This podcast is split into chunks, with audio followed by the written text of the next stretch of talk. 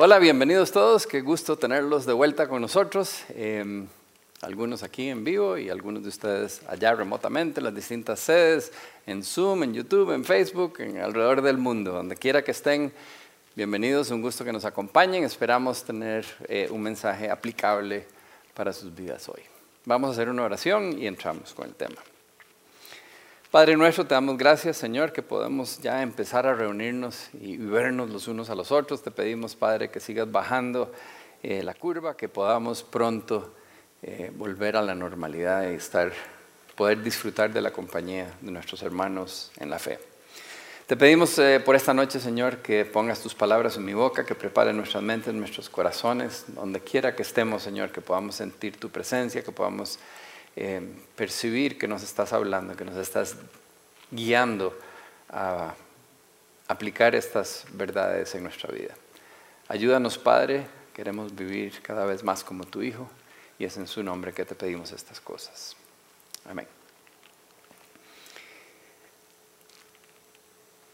La semana pasada vimos que todos enfrentamos tentaciones. No importa en, en, qué, dónde vivimos, todos enfrentamos tentaciones todos los días, una variedad de tentaciones. Y como seres humanos tendemos a ponerle atención a la carnada, al gusanito en aquella caricatura, y no al anzuelo que viene escondido detrás. Pero toda tentación viene así. Y entonces tenemos que ser cuidadosos de calcular el costo de caer en pecado porque eso nos va a ayudar a sentir menos fuerte la tentación cuando nos damos cuenta de lo que hay atrás. Y entonces hablamos de que cada vez que enfrentamos una tentación está en juego nuestro futuro, ese, anzuelo que va a despedazar nuestra vida, está arriesgando el futuro de la gente que amamos, porque nuestros pecados normalmente golpean y afectan a aquellos que están a nuestro alrededor manchamos el nombre de Dios porque estamos dando muy mal testimonio. La gente dice, ah, esos son todos hipócritas, hablan de Dios y dicen esto, dicen el otro, pero hacen lo mismo que nosotros. Y por último, lastimamos nuestra relación con Dios. Dios no está contento de ver a sus hijos viviendo de esa manera. Entonces, esas cuatro cosas que hablamos la semana pasada son cosas que tenemos que ponerles atención, recordar el costo de tomar una mala decisión. Cuando cuando vemos que, estamos ante una tentación, tenemos que acordarnos que no es solo lo que estamos viendo, no es solo eso que estamos, esa atracción que estamos sintiendo en ese momento por alguna actividad, alguna cosa, alguna persona, sino que hay algo escondido detrás, hay un anzuelo que quiere pescarnos y quiere destrozar nuestra vida. Entonces, digamos, se van a pedir, un postre, uno llega y, y, pregunta cuánto vale y le dicen, vale 20 mil colones la tajada y tiene 5.000 calorías. Ya no está tan tentador. Ya, bajó el nivel de tentación cuando le ponen a uno el costo tan alto. Y igual va a suceder con el pecado. Si empezamos a calcular el costo de lo que va a destrozar en nuestra vida, en la de la gente que amamos, en nuestra relación con Dios, el testimonio, todo lo demás, probablemente eso va a ser menos tentadora la situación. Sin embargo, todos somos un poquito tarados. Sorry que los, que los insulte de esa manera, pero me estoy incluyendo. Todos somos un poquito tarados. Y a veces, aunque sabemos lo caro que nos va a salir algo, de todas maneras lo hacemos. Entonces no sirvió el, calcular el costo, no es suficiente, no, no, podemos parar ahí, necesitamos más. Porque a veces puede ser por optimistas que pensamos, no, yo me puedo comer la carnada sin morder el anzuelo. ¿eh? Y creemos que no la podemos jugar. O pensamos, estamos tan idos, tan seducidos por la carnada, que ni siquiera nos acordamos de que hay un anzuelo atrás. Sea por A, B o C, cuál es la razón que sea, a veces, aunque entendemos que este pecado me va a salir caro, me va a destrozar la vida, de todas maneras lo hacemos. No somos muy vivos. Entonces, hemos analizado estas cuatro cosas que, que estamos viendo. Sabemos el riesgo, pero sentimos que no podemos controlarnos, que hay algo que nos está arrastrando a cometer ese pecado tan caro. Entonces, ¿qué hacemos? Y de eso es lo que queremos hablar hoy. Entonces, queremos buscar una solución para aquellos casos que, aunque racionalmente no queremos y sabemos que no nos conviene, no logramos controlarnos. Vuelvo a recordarles algo que les dije la semana pasada. La tentación no es pecado. Jesús fue tentado. La tentación es nada más la carnada que se nos presenta para empujarnos a pecar. Pero no debemos sentirnos mal por ser tentados, eso es normal del ser humano. Todos vamos a ser tentados. Lo importante es lograr mantenernos firmes, hacer la voluntad de Dios y no morder el anzuelo. Entonces hoy vamos a ver un pasaje del Nuevo Testamento donde Jesús es tentado tres veces y vamos a sacar algunas lecciones importantes de cómo resistir la tentación. Vamos a empezar leyendo un pedacito en Mateo. Mateo 3, 16 al 4, número 1. En cuanto Jesús fue bautizado y salió del agua, el cielo se le abrió y vio que el Espíritu de Dios bajaba sobre él como una paloma. Se oyó entonces una voz del cielo que decía, este es el Hijo amado, a quien he elegido. Luego el Espíritu llevó a Jesús al desierto para que el diablo lo pusiera a prueba. Ok, entonces, tenemos que Jesús acaba de ser bautizado. Dios dice, este es mi Hijo amado, con quien estoy muy complacido. Y dice, y luego el Espíritu Santo lo lleva al desierto a ser tentado. Ahora, recuerden algo que les dije ahora al principio, que hablamos la semana pasada, que todo pecado trae un anzuelo escondido, trae algo que tiene consecuencias fuertes que no las vemos inmediatamente. Y este pasaje es clarísimo, es obvio en este caso, porque este evento en la vida de Jesús es crucial. Esta es la oportunidad que el diablo tiene para echarlo todo a perder. O sea, si él logra hacer que Jesús cometa pecado, se trae abajo todo el plan de Dios. Estas tentaciones no eran solo para, para, ver si Jesús hacía un milagro o para ver si ponía a Dios a prueba, había algo más importante atrás. Lo que él quería era poner en juego el futuro de Jesús, el, nuestro futuro, el nombre de Dios y la relación de Jesús con su Padre, lo mismo que vimos en nuestro caso. Si Jesús hubiera pecado, ya no puede ser el Mesías ya no puede, o sea, eso afectaría nuestra, nuestra eternidad porque ninguno de nosotros podríamos ir al cielo sin Jesús. Y si Jesús hubiera pecado, ya no tiene la oportunidad de pagar por nuestros pecados, tendría que pagar por los suyos propios. Destroza nuestra vida, destroza la de Jesús, destroza el testimonio. Imagínense que el Hijo de Dios, el Hijo único de Dios, hasta Él peca. ¿Qué testimonio más despedazado? Y su relación con Dios. Ya no podría estar en la presencia del Padre porque con pecado no podemos estar en la presencia del Padre. O sea que en este momento, esta situación donde el Espíritu Santo pone a Jesús para que sea tentado, se está jugando el todo. Satanás sabe que este es el momento, que aquí puede pasearse en todo el plan de Dios. Entonces no es solo lo que vemos, sino las consecuencias que vendrían si Jesús hubiera aflojado. En este pasaje vamos a ver tres armas que Jesús utiliza para enfrentar la situación. La primera se ve desde el principio, en el, puro, en el versículo que estábamos hablando, está diciendo em, que Jesús fue bautizado, el Espíritu Santo se hace presente en la vida de Jesús y esa es la primera arma, ¿verdad? El Espíritu Santo. Ahora, yo sé que todos, como seres humanos, podemos resistir algunas tentaciones sin ayuda, simplemente disciplina, fortaleza, decisión. Hay algunas que podemos resistirlas, eso, eso es cierto. Pero hay algunas que somos totalmente incapaces. Que cada uno tiene distintas debilidades y cada uno de ustedes saben cuáles son sus debilidades y usted sabe que en esas usted no puede. Sin ayuda usted no tiene la fortaleza de resistir. Y entonces podemos calcular el costo del pecado, saber lo caro que es, tenerle miedo al anzuelo y aún así, si no nos ayuda alguien, nos vamos en todo. Despedazamos nuestra vida, la de los demás, el testimonio, todo lo que habíamos hablado. Pero la Biblia nos dice, y suena feo y a uno no le gusta que se lo digan, pero la Biblia dice que somos esclavos del pecado. Hay ciertos pecados que nos esclavizan y eso quiere decir que el pecado manda, no yo. Yo no lo puedo controlar. Yo no puedo en esa batalla, no la voy a ganar. Necesito una fortaleza externa. Ahora, cuando nos volvemos a Dios, cuando creemos en Jesús, le entregamos nuestra vida, nos reconciliamos con Dios, dice la Biblia que recibimos un combo espiritual. ¿verdad? Ustedes han visto, usted llega a McDonald's y se piden una hamburguesa y, y siempre, bueno, yo no sé si todavía, pero antes siempre le decían a uno, no quiere un combo. Y le ofrecían el combo a uno, trataban de embarcar lo que comprara más.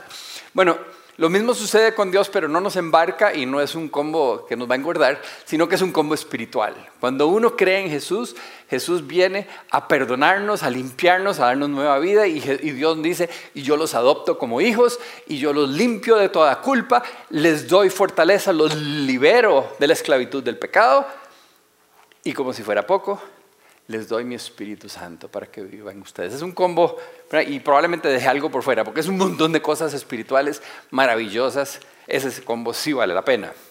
Entonces, Dios nos da su Espíritu Santo ese día cuando nos volvemos a Él.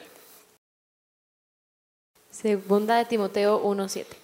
Pues Dios no nos ha dado un espíritu de temor, sino un espíritu de poder, de amor y de buen juicio.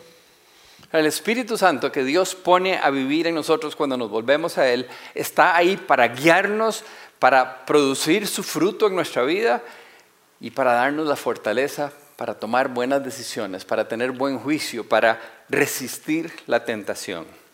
Ahora, si alguno de ustedes todavía no ha tomado esa decisión, si alguno de ustedes no conoce a Jesús personalmente, no ha tomado la decisión de poner su vida en las manos de Dios, eh, esa es la única manera de ser perdonados, de dejar de ser esclavos del pecado, de poder recibir el combo espiritual del que yo estoy hablando. No es el tema de hoy, pero al final va a haber alguien aquí, si ustedes están en Zoom, por el Zoom pueden hacer la pregunta.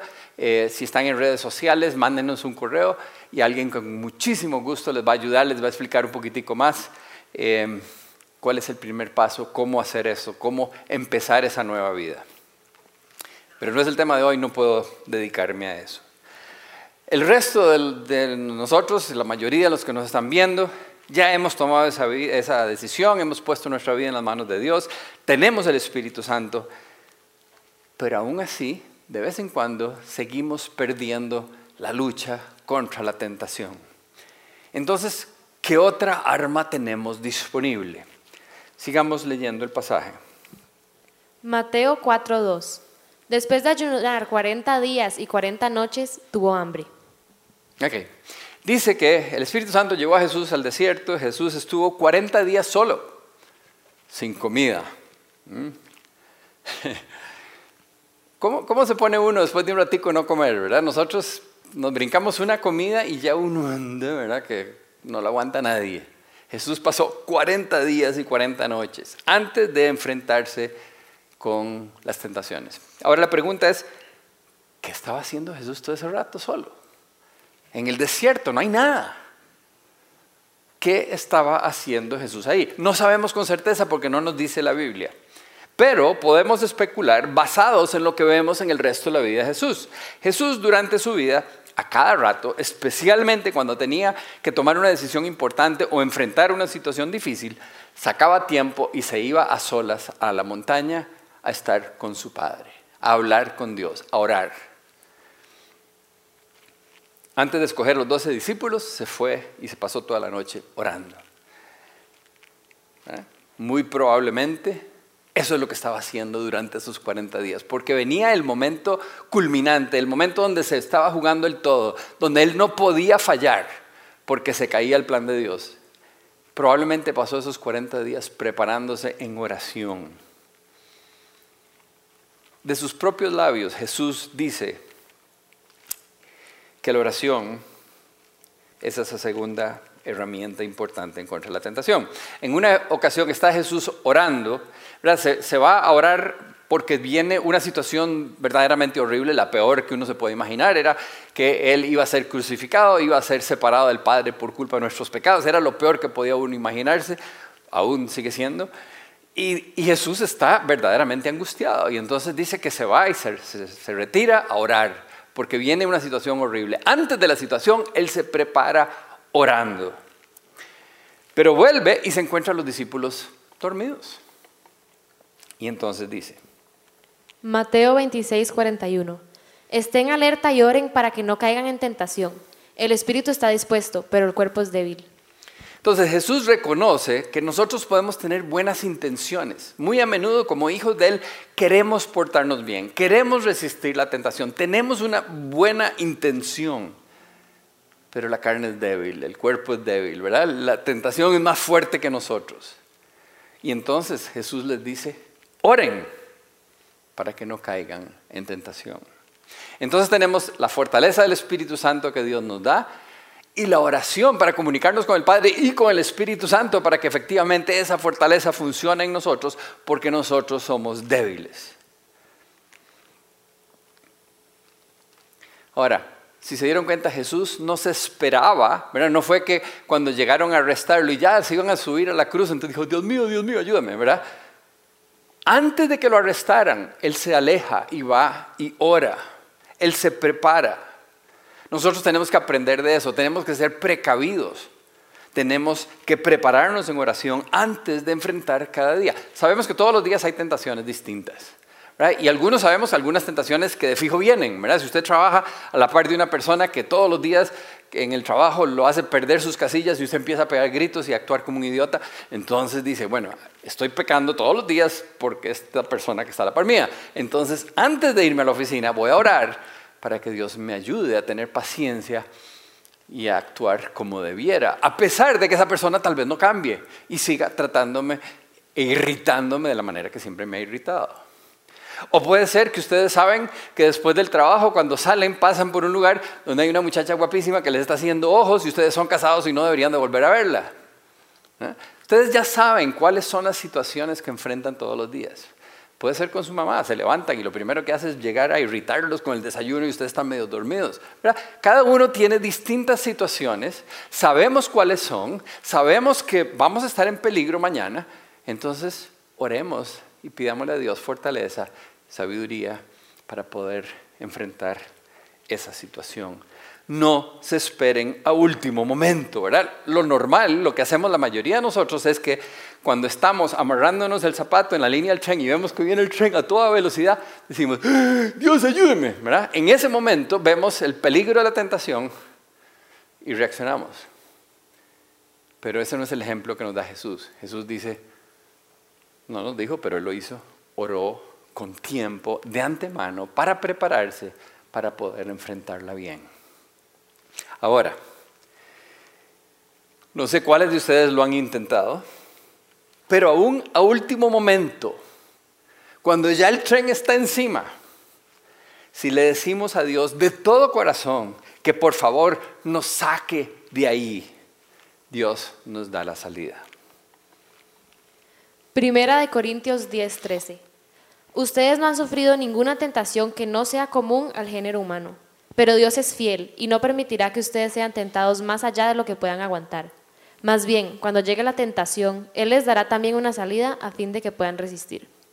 Ahora, este versículo es interesantísimo, es una, una, de esas promesas que deberíamos de memorizarnos para acordarnos de que cuando estamos en tentación Dios nos va a dar una salida.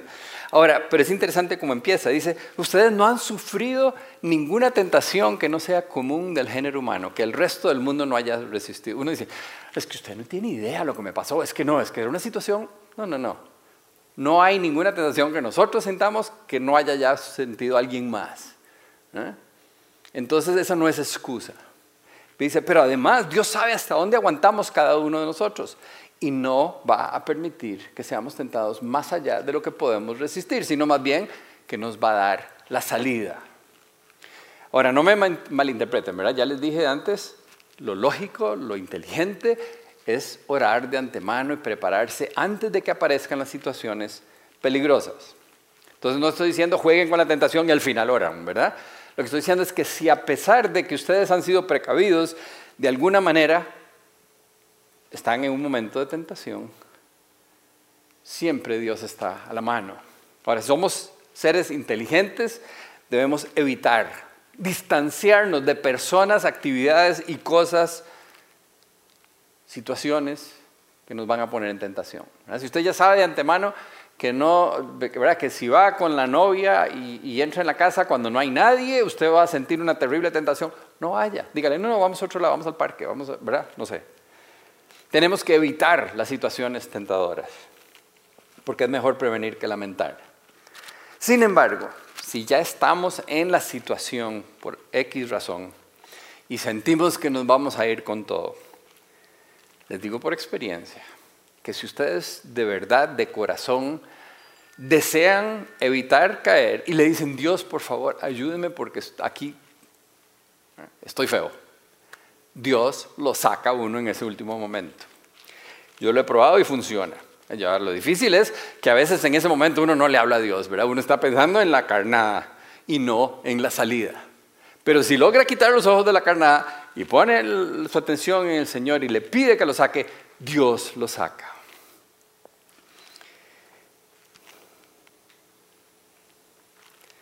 Cuando nosotros nos vemos ante la tentación, podemos verlo como una oportunidad para confiar en Jesús, para confiar en que Dios tiene el poder y que Dios es fiel y nos dijo que nos iba a dar una salida. Entonces, esa es una oportunidad para decir, Dios, yo, sé, yo sé que usted cumple, yo creo en que usted puede, en que usted quiere sacarme de aquí, por favor, sáqueme. Y Él va a decir así, no sé cómo, pero cambia la situación y nos saca de ahí. Ahora, una vez le, conté esto a, alguien aquí de Teos hace años y me dijo, sí, sí, yo lo he probado, funciona. Lo que pasa es que a veces yo sé que si yo oro, Dios me va a sacar de ahí, pero no quiero que me saque, entonces no oro. Entonces se juntó la cordura y la hinchazón. Si somos brutos, pues de ahí, así no funciona. Dios nos va a dar la salida, pero si no queremos salir, no nos vamos a salir. Y después vamos a sufrir las consecuencias de ese anzuelo trabado en el cielo de la boca que nos despedaza la vida, ¿verdad? Porque toda tentación trae, todo pecado, perdón, trae sus consecuencias. Entonces, tenemos primero que nada el poder del Espíritu Santo. Segundo, oramos, ojalá con tiempo, para que el Espíritu Santo trabaje y nos ayude, para que Dios nos muestre la salida y que podamos evitar caer en pecado.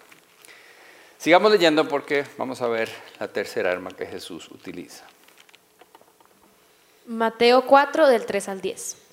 El diablo se acercó entonces a Jesús para ponerlo a prueba y le dijo, si de veras eres hijos de Dios, ordena que estas piedras se conviertan en panes. Pero Jesús le contestó, la escritura dice, no solo de pan vivirá el hombre, sino también de toda palabra que salga de los labios de Dios. Luego el diablo, el diablo lo llevó a la santa ciudad de Jerusalén, lo subió a la parte más alta del templo y le dijo, Si de veras eres hijos de Dios, tírate abajo, porque la escritura dice, Dios mandará que todos sus ángeles lo cuiden, te levantarán con sus manos para que no te tropieces con piedra alguna. Jesús le contestó, también dice la escritura, no pongas a prueba al Señor tu Dios. Finalmente, el diablo lo llevó a un cerro muy alto y mostrándole todos los países del mundo y la grandeza de ellos, le dijo, yo te daré todo esto si te arrodillas y me adoras. Jesús le contestó, Vete, Satanás, porque la escritura dice, adora al Señor tu Dios y sírvele solo a Él. Ok, entonces esta es una historia que probablemente la mayoría de ustedes la ha oído, la ha leído, ¿verdad? Mil veces. Jesús es tentado tres veces y las tres veces se defiende citando la Biblia. Él saca la espada, vamos a ver qué es la espada. Dios nos dejó la palabra, su palabra por escrito en la Biblia para guiarnos, corregirnos, educarnos y también para defendernos. En cada una de las tentaciones Jesús simplemente dice, la escritura dice, o, está escrito está, y pum, cita la Biblia. Y fíjense qué interesante que Satanás él no sabe qué decir. No hay nada que rebatir, porque él sabe que cuando Dios habla, ese es el último eslabón, ¿verdad? O sea, ya no hay una autoridad más grande que la de Dios. Si Dios dice que así es, pues así es no hay nada que hacerle. Él entiende el poder de las palabras de Dios. A veces nosotros nos cuesta entender el poder de las palabras de Dios porque no asociamos, pero recuerden en el principio, en el principio dice, Dios dijo, hágase la luz. Y puff, Puede ser que empezó el sol o que hizo el Big Bang y empezó el universo, dependiendo de cómo usted interprete el Génesis. Pero Dios hizo y creó de la nada algo. Después dice que Jesús es el verbo, es la palabra de Dios. Entonces tenemos, estamos hablando de algo que no cabe en nuestra mente, el, poder de la palabra de Dios. Y la Biblia es la palabra de Dios por escrito. donde Dios nos dice cómo vivir, donde nos dice lo que no le gusta, lo que sí le gusta, lo que quiere que hagamos y lo que no quiere que hagamos, y nos deja por escrito una herramienta que es nuestra espada para defendernos ante este tipo de situaciones, así como Jesús se defendió. Hebreos 4:12. Porque la palabra de Dios tiene vida y poder. Es más cortante que cualquier espada de dos filos y penetra hasta lo más profundo del alma y del espíritu, hasta lo más íntimo de la persona, y somete a juicio los pensamientos y las intenciones del corazón. Dice que es una espada más filosa que cualquier espada de dos filos, porque penetra hasta lo más profundo de la persona. Tiene poder, es palabra viva, es lo que viene de los labios de Dios. Esa es la espada del cristiano. Ahora, como cualquier arma, tenemos que aprender a usarla. Si ustedes llegan y le dicen, tome, una AK-47, ya más en las noticias las he visto, ¿verdad? Unos aparatos automáticos que te dicen que uno lo agarra y, y, ¿verdad? No es así nomás. Cualquier arma usted tiene que aprender a usarla o más bien se va a matar usted mismo, va a matar a alguien que no quería matar, ¿verdad? La espada del cristiano igual tenemos que adiestrarnos. Hace, hace unos años tuvimos un campamento en San Ramón, en un lugar de campamento, que tienen para, para tirar flechas, arquería, ¿verdad? Y entonces usted va ahí y se para en fila y a unos cuantos les dan arcos y flechas y hay un ¿cómo se llama? Un target, un... Bueno, ahí lo traducirán, le preguntan a Google, un target, ¿verdad? Eh, donde, uno, donde uno tira la flecha. Y entonces la gente de Teos, habían varios ahí que en su vida habían tocado un arco y flecha y entonces estuvieron ahí, no sabían ni cómo poner la flecha en el chunche y era de morirse de risa ver a esta gente tratando de tirar una flecha.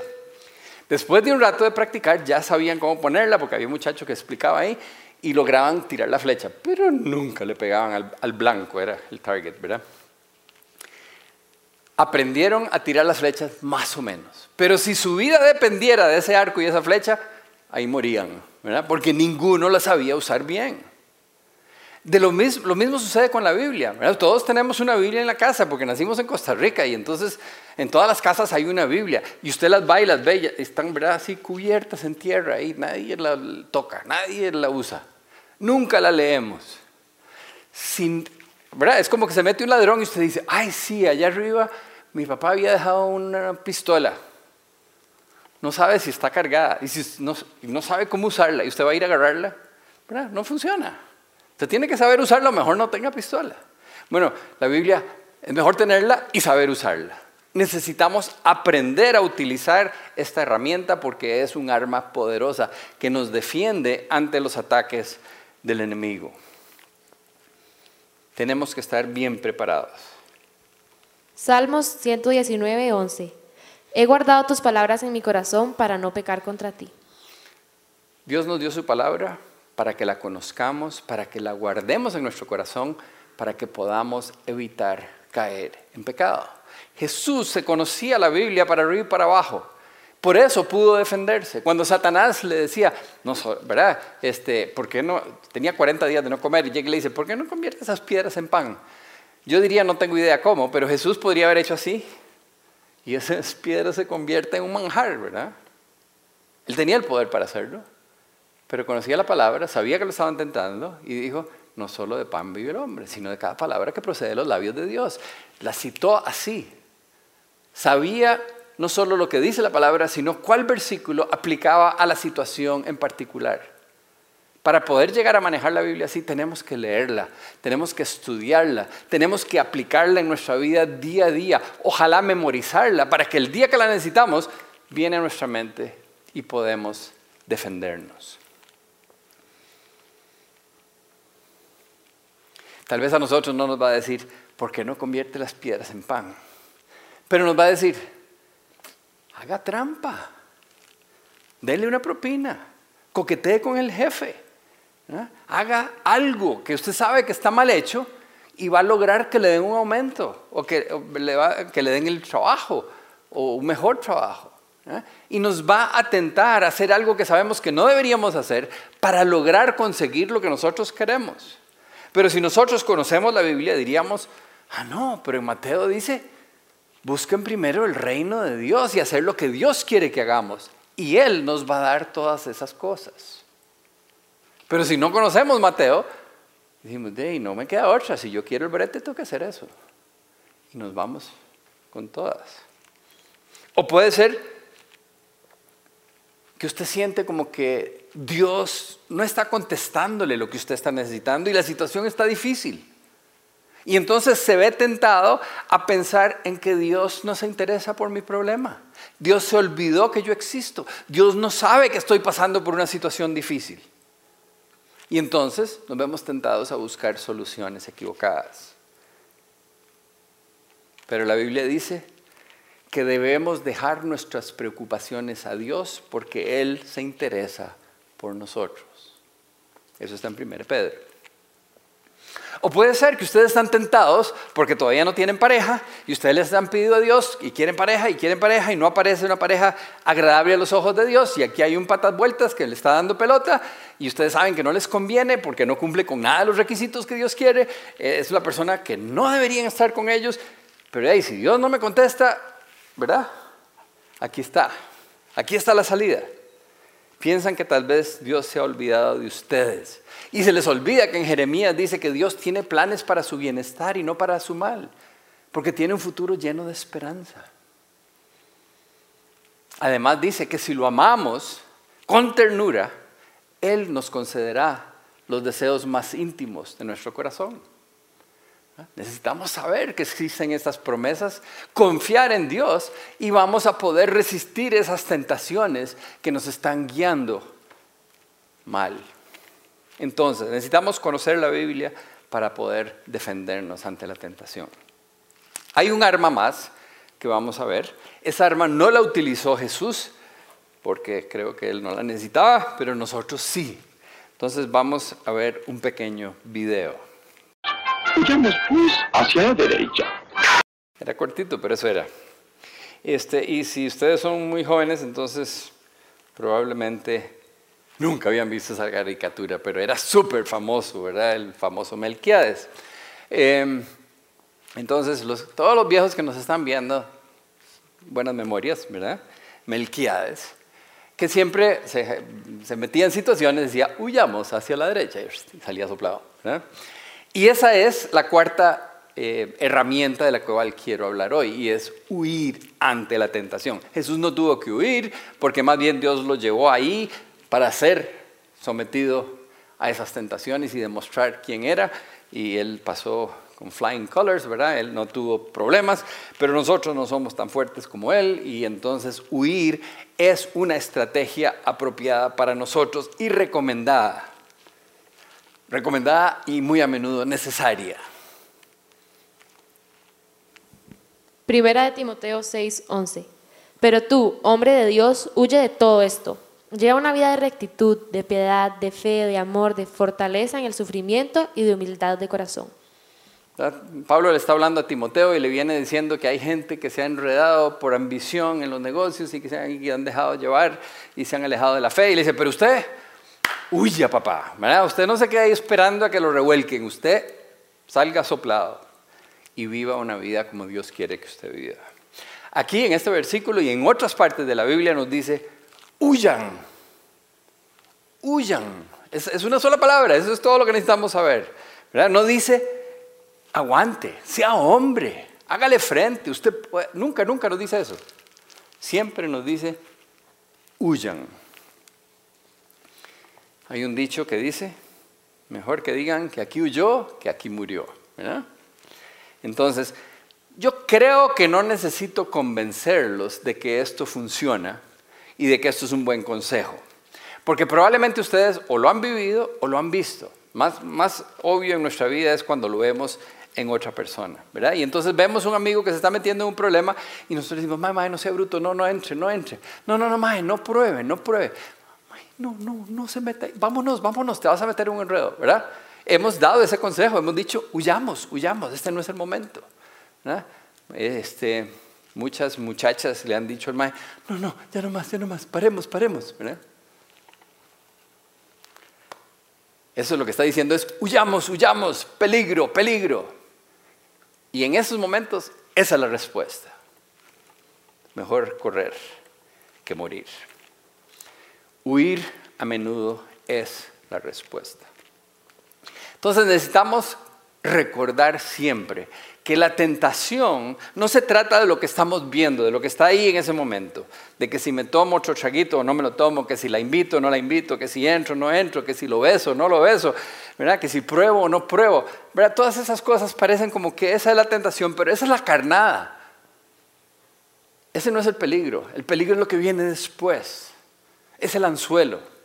Son las consecuencias del pecado, las consecuencias de desobedecer a Dios, de hacer algo que Dios nos dijo, no hagan eso porque les va a ir feo. Tenemos que creerle y por eso nos deja esas herramientas. Cada tentación es una carnada que esconde un anzuelo que pone en riesgo nuestro futuro, el futuro de la gente que amamos, el testimonio de la clase de cristianos que somos, el nombre de Dios lo ponemos en peligro y sufre nuestra relación con Él. Ahora, Dios sabe que la vida está llena de tentaciones porque aún Jesús pasó por ahí. Y por eso nos deja estas herramientas poderosas. Por eso nos dio al Espíritu Santo. Por eso Jesús nos dice que oremos. Por eso nos dejó su palabra por escrita, para que la leamos, para que la estudiemos, para que la utilicemos. Y por último nos dice, y si ya está así como feo, feo, pare la manta, ¿verdad? Salga soplado. Y eso es lo que tenemos que hacer. Tenemos que recordar el peligro que hay ahí atrás y saber la recompensa, porque eso es otra. Cuando somos hijos de Dios y queremos resistir, cuando fallamos nos sentimos horrible. Y cuando logramos evitar caer ante la tentación, hay un sentimiento de satisfacción chivísima. Ay Dios, gracias. Gracias que me sacó de ahí. Gracias que pude aguantar. Gracias que no tuve que pasar y sufrir todo lo que hubiera sufrido si hubiera caído ahí. Vamos a orar. Padre nuestro, queremos darte gracias, Señor, porque conoces nuestras debilidades, sabes que no somos muy capaces de resistir las distintas tentaciones que enfrentamos cada día. Pero tenías esto claro, Señor, y para eso nos enviaste al Espíritu Santo a vivir en nosotros, para que nos dé guía, para que nos dé fortaleza. Por eso Jesús nos dio instrucciones de orar, para no caer ante la tentación. Y por eso nos dejaste por escrito tu palabra, Señor, la palabra poderosa, esa espada de dos filos. Padre, y la posibilidad de que si es el momento hay que salir corriendo. Te pido por cada uno de nosotros, Señor, cada uno de nosotros sabe cuáles son esas situaciones para que nos ayudes a ser sabios, para orar, para prepararnos con tiempo, para evitar las situaciones, los momentos, los lugares y las personas que nos causan tentación, para que podamos mantenernos firmes en el camino correcto, sabiendo que tu plan es perfecto, que tu camino es el mejor camino, que por ahí es donde queremos mantenernos, por donde queremos caminar, y que podemos saber y confiar que tú estás ahí siempre para ayudarnos. Te damos gracias, Señor, te pedimos que nos ayudes a mantenernos firmes te pedimos esto en el nombre de tu Hijo Jesús.